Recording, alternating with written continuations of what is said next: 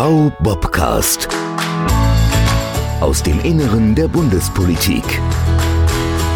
Liebe Hörerinnen und Hörer, herzlich willkommen zu einer neuen Ausgabe des V-Bobcast, dem neuen Podcast der Gewerkschaft Bundesbeschäftigte. Wir wollen heute ein bisschen Geburtstag feiern, gemeinsam mit dem Bundesverwaltungsamt, dem BVA.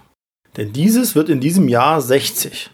Ohne irgendwelche Parallelen zu natürlichen Personen in diesen besten Jahren ziehen zu wollen, lässt sich über das Geburtstagskind vielleicht Folgendes festhalten.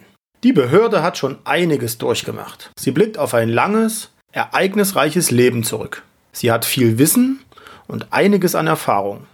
In den letzten Jahren hat sie auch ganz schön zugelegt. Sie hat einen hellen und starken Kopf und genauso viel Herz. Dieser Kopf ist Christoph Fehrenkotte, seit zehn Jahren Präsident des BVA. Hören wir uns doch mal an, was er über sein Bundesverwaltungsamt zu sagen hat. Ja, lieber Herr Fernkotte, vielen Dank, dass wir heute bei Ihnen hier sein können. Wir treffen uns anlässlich des 60-jährigen Geburtstags des Bundesverwaltungsamts. Herzlichen Glückwunsch dazu. Danke. Alles Gute zum Geburtstag. Wie feiern Sie den Geburtstag? Ja, der wird natürlich angemessen gefeiert. Wir sind ja zwar mit der Zentrale in Köln, aber wir haben insgesamt 22 Standorte in Deutschland und wir wollen an allen Standorten feiern. Also es gibt einen zentralen Festakt, wenn man so will. Der findet in der Guten Stube Kölns im Gürzenich statt am 10. Juni. Äh, der Bundestagspräsident äh, wird da sprechen, auch über das Verhältnis zwischen Gesetzgebung und umsetzender Verwaltung, weil wir eine große umsetzende Verwaltungsbehörde des Bundes sind. Der Bundesinnenminister wird da sein, die Oberbürgermeisterin der Stadt Köln und und und.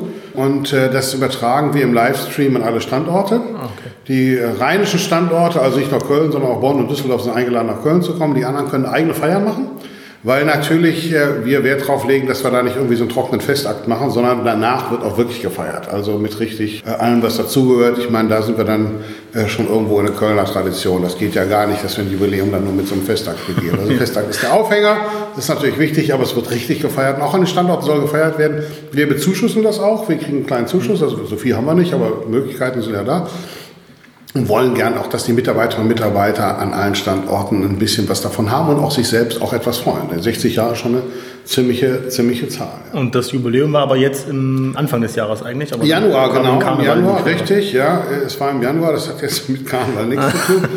sondern man hat damals, ähm, so ist das BVA gegründet worden, einfach festgestellt, im alten Bundesinnenministerium, es gibt äh, zu viele Aufgaben, die so viel äh, verwaltungsmäßige Umsetzung erfordern. Das äh, lässt man besser durch eine Verwaltungsbehörde machen. Dafür ist das Bundesverwaltungsamt gegründet worden. Am Anfang waren das Dinge, da ging es um Kriegsgräberfürsorge, da ging es um Fragen der Entschädigung und, und, und. Also das, was die Anfangsjahre natürlich ausgemacht hat. Auslandsfürsorge für das berufliche Deutsche im Ausland gab schon. Relativ bald sind dann auch die anderen Ressorts dazugekommen, haben gesagt, die Idee ist gut. Relativ früh das Auswärtige Amt, die mhm. dann schon in den 60er Jahren gesagt haben, die ähm, äh, Sorge um die deutschen Schulen im Ausland, äh, die Entsendung der Lehrer, die wir zusammen mit den Ländern organisieren, aber auch die finanzielle Bezuschussung, das ist eine große Verwaltungsaufgabe, Teil der auswärtigen Kulturpolitik. Die machen wir fürs Auswärtige Amt seit den 60er Jahren. Und so ist das eine und andere dazugekommen fürs Bildungsministerium heute schon seit vielen, vielen Jahren. Auch das seit den äh, Seit den 70er Jahren haben wir im Prinzip äh, die BAföG-Rückabwicklung. BAföG wird jetzt dezentral vergeben, ja. Ähm, aber es wird zentral, weil es eine Bundesleistung ist, eingesammelt von uns. Übrigens ein Verfahren, wo wir sehr, sehr früh schon ähm, nicht nur modern, sondern auch digital aufgestellt waren. Da waren wir einer der Vorreiter. Büro. Papierlose Büro haben wir seit 20 Jahren, zumindest Wahnsinn. in diesem Bereich. Aber wir sind natürlich auch eine große Behörde, äh, wo sich äh, die Dinge halt äh, auch unterschiedlich entwickeln. Wir sind, das so ist das Bundesverwaltungsamt entstanden, aus kleinen Anfängen. Damals waren es am 14. Januar 1960 nur wenige Mitarbeiterinnen und Mitarbeiter und heute sind wir fast 6000 Mitarbeiter und Mitarbeiter. Wow. Das ist gewachsen, weil sich natürlich die Idee, Dinge effektiv zu bündeln, durchgesetzt hat und auch durchaus erfolgreich war. Am Anfang haben wir ganz zentral in Köln gesessen. Wer in Köln gewesen ist, kennt sicherlich den Rudolfplatz. Zentral am Rudolfplatz gibt es einen Hotelkomplex. Okay. Kein Schleichwerbung machen, aber jeder fühlt das große Hotel. Ein paar Mal gewechselt. Da war ursprünglich das Bundesverwaltungsamt. Ach, ganz im Zentrum. Und jetzt sitzen wir in Köln-Riel, an der Barbarastraße, Ecke Amsterdamer und haben aber in Köln noch drei weitere Standorte, insgesamt vier Standorte, die wir auch in den nächsten Jahren zusammenführen wollen an diesem Standort in, in, in, in Köln-Riel. Also angefangen hat mit der Auslagerung von Aufgaben aus dem Ministerium. Der ist quasi der Zentralisierung von, von, von Aufgaben. Ja, man wollte im Prinzip Dinge, die viel Verwaltungsaufwand mit sich bringen, wollte man bündeln und das ist dann ähm, erfolgt und über die Jahre muss man sehen, wir sagen immer 60 Jahre ist eine Erfolgsgeschichte, weil wir auch gezeigt haben und die vielen Mitarbeiterinnen und Mitarbeiter letztlich des Bundesverwaltungsamts haben es gezeigt, dass man durch Bündelung von Dienstleistungen einiges erreichen kann. Also ob wir nun äh, den Bereich der Besoldung oder der Tarifentlohnung sehen, wo wir für weite Teile der Bundesverwaltung zuständig sind, bei Beihilfe ist etwa 90 Prozent der im Bund Beihilfeberechtigten, die unsere mhm. Kunden sind. Ähm, äh, da, äh, oder das Travel Management, das wir durchführen für äh, viele ähm, Mitarbeiterinnen und Mitarbeiter unterschiedlicher Bundesbehörden. Und da hat sich das gezeigt, dass man es schon effektiver machen kann zusammen. Und da ist natürlich für die Mitarbeiterinnen und Mitarbeiter durchaus die Chance, bei den über 150 Aufgaben, die wir haben, sich auch zu verändern. Also ein Mitarbeiter, mhm. Mitarbeiter des Bundesverwaltungsamts kann in Köln eingestellt werden und der kann dann, wenn er das will oder Neigung dazu hat, nach München gehen. Er kann nach Kiel, nach Rostock oder Frankfurt oder gehen. All das sind Standorte von uns und äh, äh, diese Flexibilität hat man sonst wenig. Bundesbehörde, die so breit aufgestellt sind, wir arbeiten für alle Bundesministerien heute, das ist schon äh, etwas Besonderes. Die Ministerien haben das nach und nach auch äh, durch die großen Veränderungen der letzten Jahre ähm, gezeigt, dass sie davon auch überzeugt sind. Das Verteidigungsministerium hat bei der großen Bundeswehrreform ähm, festgestellt, dass die alten Wehrbereichsverwaltungen so ähnliche Aufgaben wie wir hatten. Die haben halt auch Besoldung und Beihilfe gemacht für die, äh, die Bundeswehrangehörigen, die nicht Soldat sind, die haben ein anderes System da äh, bei der Beihilfe. Äh, und äh, da hat man gesagt, das kann man doch zusammenführen. Dadurch sind sie auch so gewachsen. Ne? Dadurch ist äh, relativ viel dazugekommen. Also ich habe hm, vor zehn Jahren das Amt übernommen, da waren wir so 2500, 2006 noch. Und äh, dann sind, ist die Bundeswehr dazugekommen, die Bundeswehrstandorte und die Kolleginnen und Kollegen aus diesem Bereich alles engagierte Kolleginnen und Kollegen und Mitarbeiterinnen, die tüchtig mitmachen und auch das Bild des BVA heute prägen. Also die Einsatzbereitschaft der Mitarbeiterinnen und Mitarbeiter ist wirklich gar nicht hoch genug einzuschätzen, weil es gab natürlich auch schwere Zeiten. Die Kapazitäten sind immer immer eng und wir sind häufig nicht ganz so gewachsen, wie die Bundesverwaltung gewachsen ja. ist. Lange Zeit wurde gespart in der Bundesverwaltung. In den letzten Jahren gab es tüchtige Zuwächse. Bei uns auch, aber nicht in dem gleichen Maß, wie die Bundesverwaltung gewachsen ist. Das heißt, unsere Kunden sind schneller gewachsen als wir. Das ist für Dienstleister nicht so einfach. Sicherheitsbehörden werden mit massenhaft Stellen Sicherheitsbehörden, bedacht. ja, BAMF, alles was ja. dazu kam. Ja. Ja, aber immerhin, dann kam nachher das Finanzministerium. Äh, wir haben ja Dienstleistungsaufgaben dann auch noch übernommen aus dem Bereich des Finanzministeriums, aus dem BRDV. Ja. Das war auch eine große Veränderung, wo noch etliche Mitarbeiterinnen und Mitarbeiter äh, dazugekommen sind. Auch das bereichert das BVA. Das BVA ist also heute zusammengesetzt aus unterschiedlichen äh, Quellen. Aber der Grundgedanke ist, eine zentrale Dienstleistungsbehörde, die die Aufgaben für die Bundesverwaltung wahrnehmen kann. Hinzu kommen Sicherheitsaufgaben. Wir sind großer Dienstleister für die Sicherheitsbehörden des Bundes.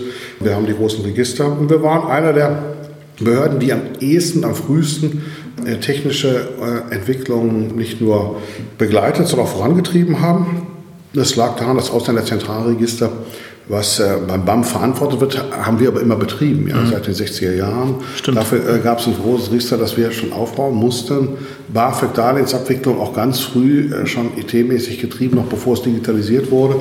Dadurch hatten wir Erfahrung, wir waren eine der ersten Bundesbehörden, die Programmierer einstellten, äh, wo andere noch nicht wussten, was das ist. Und so hat sich das entwickelt. Ähm, wir haben heute der IT-Betrieb ist ja konsolidiert äh, beim Finanzministerium. Da sind auch unsere Mitarbeiterinnen und Mitarbeiter, die früher die Bundesstelle für Informationstechnologie bildeten, die mit hingegangen. Also haben sie auch Aufgaben verloren in der, im Laufe haben der wir, Zeit. Ja, wir haben auch mitgemacht, weil wir es mhm. grundsätzlich für sinnvoll halten, ja. bei allen Schwierigkeiten, die heute bei der Umsetzung damit verbunden sind. Aber die Grundidee ist ja durchaus richtig.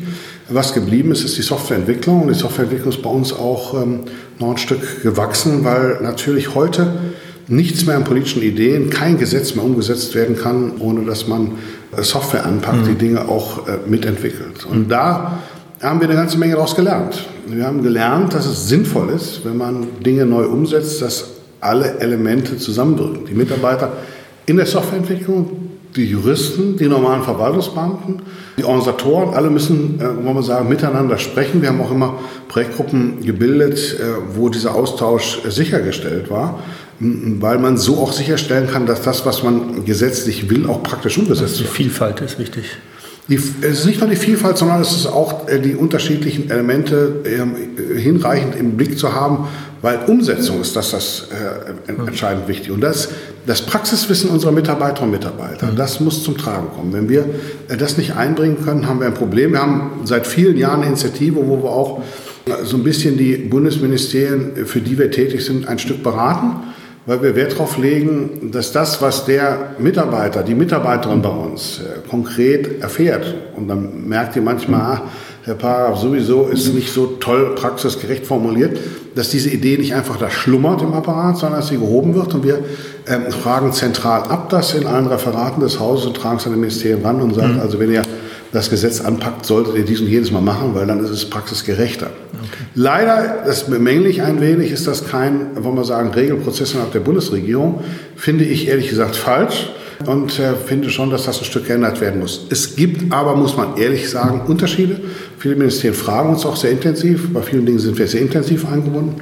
Aber es ist leider eben auch kein Automatismus. Alles lebt ähm, sage ich jetzt mal auch Richtung VBOB, von den Mitarbeiterinnen und Mitarbeitern. Das ist in einem großen Apparat manchmal nicht einfach zu organisieren. Das wäre ähm, meine Frage gewesen, wie leitet man so ein Riesenhaus?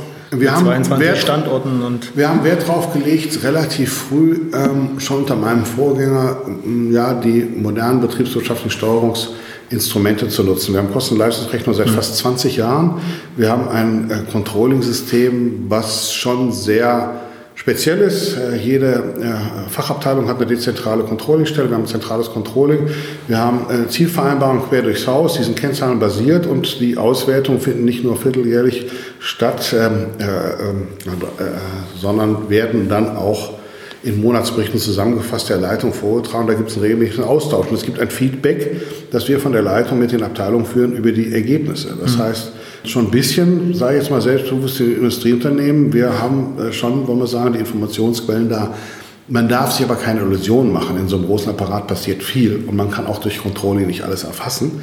Die Mitarbeiterinnen und Mitarbeiter wissen das äh, und äh, es ist quasi im Alltag häufig so, dass man erst durch Gespräche mit den Mitarbeiterinnen und Mitarbeitern dann auch bestimmte Details zutage fördert, die Verbesserungspotenzial hervorbringen und da kann man an Verbesserungen nur mit im Gespräch mit den Mitarbeiterinnen und Mitarbeitern arbeiten.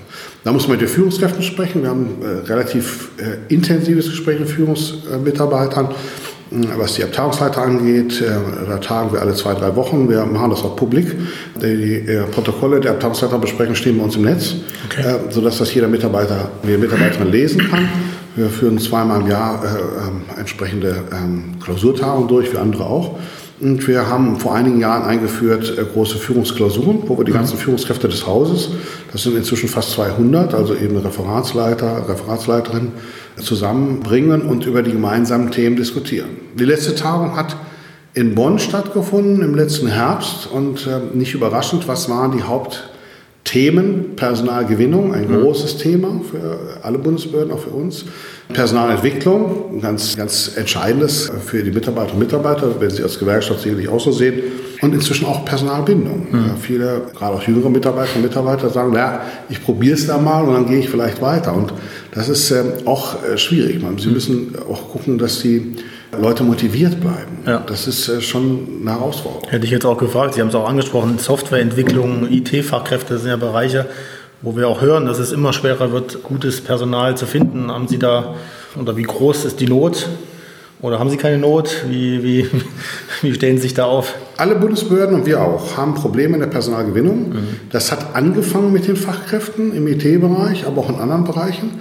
Inzwischen ist es aber auch schon im normalen Bereich so. Normale Verwaltungsbeamten kriegen wir nicht in dem Maß, wie wir es brauchen. Wir weichen aus, dass wir eben auch äh, äh, Mitarbeiterinnen und Mitarbeiter einstellen, die nicht eine stringente Verwaltungsausbildung haben. Mhm. Sonst würden wir gar nicht klarkommen. Die müssen wir dann besonders schulen. Da ist noch viel zu tun.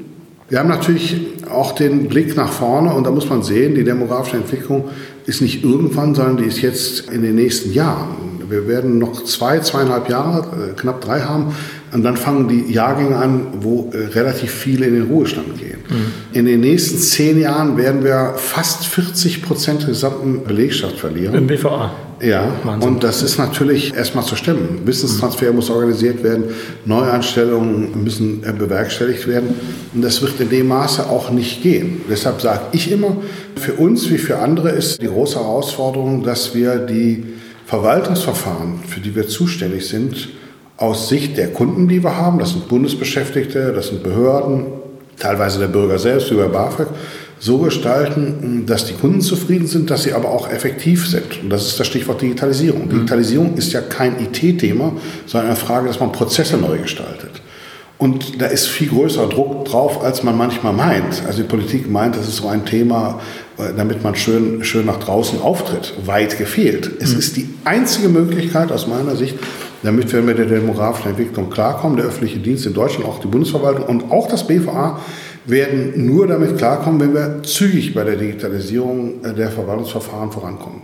Wir sind unterwegs, wir sind sehr glücklich, dass wir die Rahmengesetzgebung haben. Erst das E-Government-Gesetz, jetzt das Onlinezugangsgesetz, das ist alles prima. Wir arbeiten an einer entsprechenden digitalen Agenda. Man muss sich seine Ziele setzen. Auch das wird vielfach nicht hinreichend eingeschätzt. Man kann nicht irgendwie mit Projekten losfahren, sondern man muss schon sagen, wo will man hin, was will man erreichen. Und da muss man das in Projekte runter, runterbrechen. Also ist es Ihrer Meinung nach schon denkbar, dass durch Digitalisierungsprozesse, also organisatorische Veränderungen, aber auch den Einsatz neuer Technik, neuer Software, vielleicht auch KI, ein, ein Fehl an Mitarbeitern ersetzt werden kann. Also der das Bedarf muss, an Mitarbeitern. Das muss man mal sehen, ob es tatsächlich komplett hm, gelingt und wie schnell der Prozess geht. Also es ist schon eine Herausforderung, das hinzubekommen. Aber im Prinzip so die Sorge, die vielfach auch die Gewerkschaften haben, sehe ich gerade im öffentlichen Bereich nicht so. Bei uns speziell im BVA, wenn Sie danach fragen, auch nicht so. Als Dienstleistungsbehörde ist es sowieso so, dass wir sagen, wir haben bestimmte Dienstleistungen, wo wir mehr Service bieten könnten, wenn wir mehr Zeit hätten. Mhm. Das heißt Beratung, oder Beratung, genau. Ja. Und das heißt, das ist äh, für uns auch so ein bisschen das, das Ventil, wo wir sagen können, wenn wir irgendwo zu schnell oder zu langsam sind, dann können wir quasi Mitarbeiterinnen und Mitarbeiter, die sich umorientieren müssen, in Servicebereichen einsetzen. Natürlich viel Umschulung und Qualifikation eine große Rolle. Da ist die BAKEF unterwegs. Wir haben morgen eine große Veranstaltung mit der zusammen, was diese Themen angeht. Und ich finde, wenn man das nicht ernst genug nimmt, werden wir in zehn Jahren ein Problem haben. Mhm. Und vielleicht schon in fünf. Also das ist ganz sicher so. Und leider ist die Welt der Politik ein bisschen davon bestimmt, dass man sich vor allen Dingen Gedanken darüber macht, wie man politische Ideen in Gesetze unterbringt. Nun bin mhm. ich selbst Jurist von Hause aus. Deshalb darf ich das mal sehr kritisch sagen. Gesetze sind nur ein Rahmen. Beim Bürger kommt die Umsetzung der Gesetze an. Umsetzung in Deutschland föderal auch machen im Wesentlichen die Kommunen über die Länder mhm. und sonst die Bundesbehörden die müssen es umsetzen. Und wenn da, äh, wollen wir sagen, nur noch die Hälfte der Mannschaft sitzt und wir nicht, wollen wir sagen, bei der Digitalisierung entsprechend schnell sind, wird es halt fühlbar werden. Dann kann man noch so tolle Gesetze machen, die finden dann einfach in der Praxis nicht statt. Mhm. Das muss man leider schärfer auch so sagen, weil manchmal so ein bisschen, finde ich, häufig relativ soft ausgedrückt wird. Und ich finde, die Zeit der Softness ist da vorbei. Wir sind schon ein bisschen in der Zukunftsbetrachtung, wenn wir den noch ein bisschen tiefer in die Glaskugel blicken, das BVA zum 70. oder zum 80. Geburtstag was ist Ihre Prognose? Wie wird es aussehen? Was also ich hoffe, dass wir dann erstens ähm, in Köln an einem Standort sitzen, also ein Neubauland steht. Okay. Ja. Ähm, ja, wir sind da schon durch. Finanzminister hat es genehmigt. Die Stadt Köln äh, ist intensiv dabei, also unterstützt uns. Ja, ja, das wollen wir machen, damit wir die Kölner äh, hm. zusammenfassen. Hm. Aber ansonsten eine digitale ähm, äh, Welt haben, wo wir Dienstleistungen erbringen, die dann quasi mobil von den Kunden genutzt werden können. Wir haben auch schon ein bisschen was gemacht. Die Beihilfe-App ist schon eine der wenigen Dienstleistungen des Bundes, die tatsächlich ja, funktioniert. Das ist eine App, die man runterladen kann, wo man dann tatsächlich ähm, die Anträge quasi wie bei der kommerziellen Wirtschaft, bei Versicherungsunternehmen abfotografieren kann. Dann kann man Anträge stellen. Und wir werden in diesem Jahr noch quasi auch den Rückkanal fertig haben. Das heißt, da ist noch der Bescheid auf der App. Ah, super. Das werden wir hinbekommen. Und das ist so ein bisschen die Zukunft. Ja. Da wollen wir hin. Ja. Äh, das wollen wir flächendeckend erreichen. Ich glaube, das ist auch die Erwartungshaltung. Also die jüngeren Mitarbeiter und Mitarbeiter bei uns sagen, das ist doch alles ein Unding, dass wir draußen quasi anders agieren als drinnen. Ja? Draußen macht man natürlich alles ja, digital äh, mit Smartphone und und und. Und drinnen sagt man, ja, in der Verwaltung gibt es halt noch viel Papier. Bei uns gibt es auch noch viel Papier. Wir haben bei den 150 Aufgaben auch viele ganz alte Welten. Also da ist noch richtig viel zu tun. Aber Sie fragen nach Zukunftsvision. Zukunftsvision ist, wir haben das geschafft.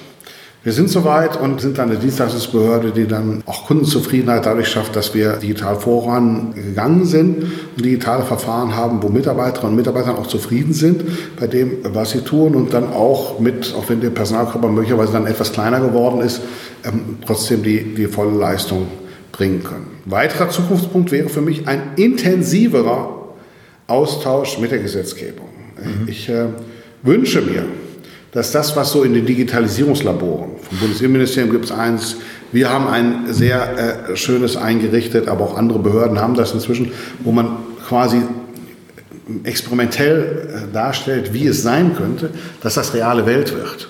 Und in diesen Digitalisierungslaboren, wenn Sie ja schon mal gewesen sind, ist es ja so, dass dann quasi nur die Frage, was will man erreichen, mhm. analysiert wird. Und dann wird ganz simpel geguckt, wie müsste der Weg dafür sein. Ja? Mhm. Und das muss auch bei der Gesetzgebung so sein.